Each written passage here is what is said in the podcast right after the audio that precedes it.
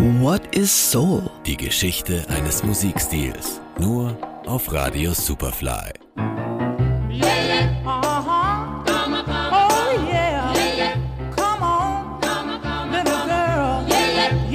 Ende der 1950er Jahre hat der damals knapp 30-jährige Gründer des Labels Motown Records, Barry Gordy, bereits ein paar wenig bekannte Songs produziert, die er über einen Partnerverlag unter die Leute bringt.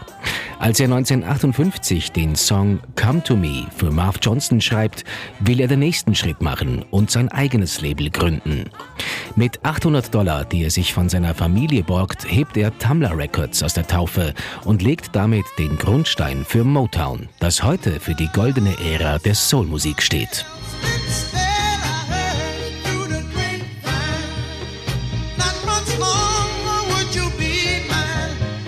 Zu Beginn arbeitet Gordy noch mit anderen Tonstudios in Detroit, bevor er sich in einem ehemaligen Fotoatelier sein eigenes Studio einrichtet. In den kommenden Jahren erwirbt er die umliegenden Häuser. Das Studio empfängt nun mit der Aufschrift Motown Hitsville USA. Der erste Millionenseller wird der Song Shop Around von den Miracles im Jahr 1960.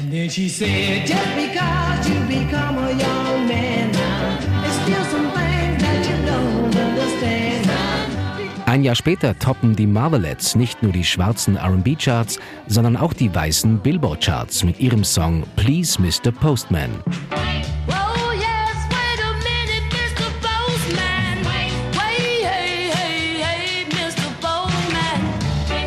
Von 1961 bis 1971 wird Motown sagenhafte 110 Top-10-Hits herausbringen.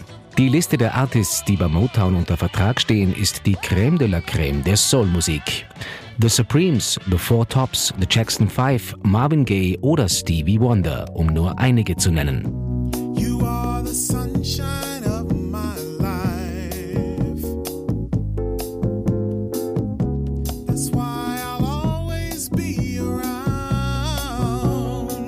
Der Erfolg von Motown liegt auch in seinem Personal hinter der Bühne begründet.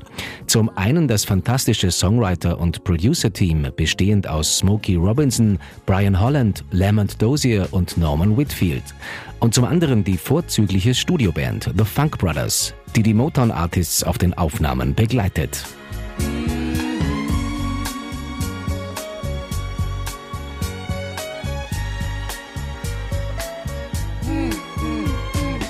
Motown wird zu einem der ersten komplett von Schwarzen geführten und gleichzeitig enorm erfolgreichen Musiklabels. Außerdem trägt das Label durch seinen Erfolg dazu bei, die Rassentrennung aufzulösen, weil bei den Gigs seiner Artists weiße und schwarze Kids zum ersten Mal gemeinsam im Publikum sind. Eine Vision, die Labelgründer Barry Gordy von Anfang an beflügelt hat, wie Katie Harrison, die Chefin des Motown Museums in Detroit, erzählt.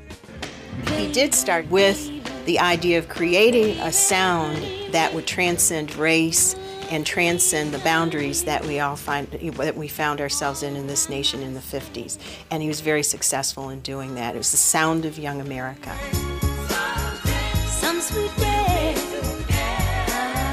In den 1970ern verlagert Motown seine Tätigkeit nach und nach nach Los Angeles und steigt dort mit einigem Erfolg sogar ins Filmbusiness ein. Und auch wenn es in den vergangenen Jahrzehnten mehrfach umgebaut und größeren Konzernen einverleibt worden ist, die Seele von Motown Records hat Detroit nie verlassen und steckt noch immer in Hitsville, USA. Johannes Somberg, Radio Superfly. What is Soul? Die Serie auf Radio Superfly.